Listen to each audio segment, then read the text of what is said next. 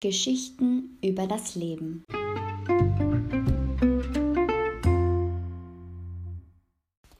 Greta, das Au-pair-Mädchen aus Kolumbien, trifft ein.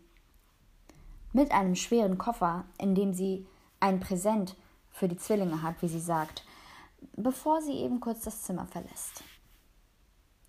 Kaum ist sie draußen, springt Jule vom Bett und rennt in die Ecke, wo der Koffer steht. Komm, wir sehen mal kurz rein, Nein, Jule, das ist Gretas Koffer. Ich mache ihn nur ein ganz, ganz kleines bisschen auf. Nur einen Spalt. Guck mal, er ist sowieso nicht richtig zu. Tatsächlich ist einer der Metallverschlüsse aufgesprungen und die beiden Kofferhälften klaffen an der Stelle etwas auseinander. Lump ist zwar auch neugierig, aber er will auf keinen Fall riskieren, dass Greta sie ertappt. Hör auf, Jule, sie kommt bestimmt gleich wieder warnt er. Doch Jule hat schon angefangen, am zweiten Verschluss zu fummeln, der nicht so leicht zu öffnen ist. Verdammt, ich glaube, das olle Ding ist eingerostet, flucht sie. Schon im selben Moment aber macht es Klick. Jule fährt mit einem Schmerzenslaut zurück, die Kofferhälften klappen auseinander und knallen krachend auf den Boden. Während der letzten Minuten ist Lumps Herz mit jedem Schlag ein Stück nach oben geklettert und jetzt hämmert es direkt in seinen Ohren. Er rutscht vom Bett und will den Koffer so schnell wie möglich wieder schließen. Aber Jule kniet sich hin und inspiziert eingehend die sorgfältig gefalteten Kleidungsstücke. Mensch, Jule, lass das, zischt er. Er zerrt an ihrem Arm, damit sie aufsteht und den Koffer in Ruhe lässt. Sie dreht sich um. Ich sehe überhaupt kein Geschenk, sagt sie maßlos enttäuscht. Du etwa? Über ihre Schulter wirft er einen zweiten Blick zwischen die Kleiderstapel, doch auch er kann nichts entdecken, was nur annähernd nach Geschenk aussieht. Komm, wir machen den Koffer wieder zu, drängt er. Was soll Greta von uns denken?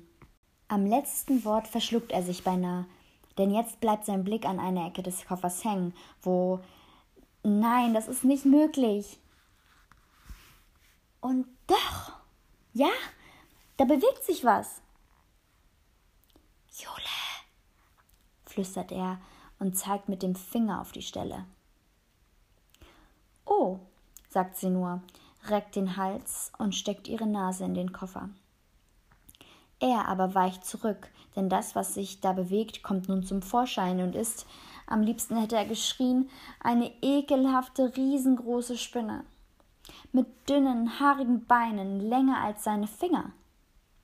Sie kriecht zwischen zusammengerollten Socken hervor, klettert auf einen Stapel Unterwäsche und dann zum Rand des Koffers. Nein, krächzt Lump. Langsam stackst er rückwärts, seine Beine fühlen sich so an, als wären sie bis oben eingegipst.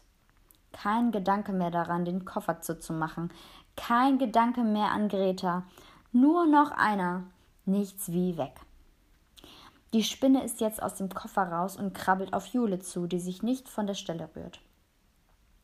Lump macht einen großen Schritt nach hinten und stößt mit dem Rücken an den alten Schrank. Stocksteif bleibt er stehen, an das harte Holz gepresst, als wäre er da festgeklebt. An Jule vorbei läuft die Spinne in Richtung Fenster, klettert null Komma nichts die Wand hoch und hockt sich unter die Zimmerdecke. Jule springt auf. Komm, wir fangen sie wieder ein, ruft sie.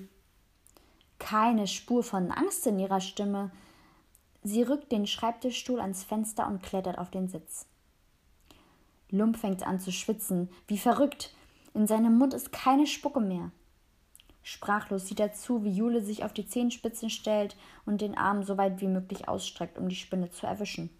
Doch es fehlen ein paar Zentimeter. Ksch, ksch, macht Jule und wedelt mit der Hand. Sofort haut die Spinne ab.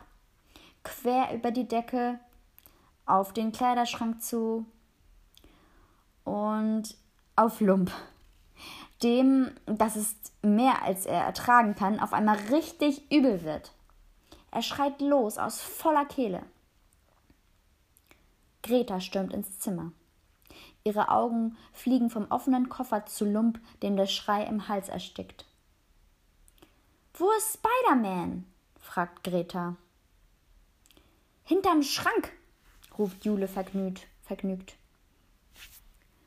Greta legt Lump die Hand auf die Schulter. Don't worry, du brauchst nicht haben solche Angst, sagt sie. Es klingt sehr weich, wie wenn eine Katze schnurrt.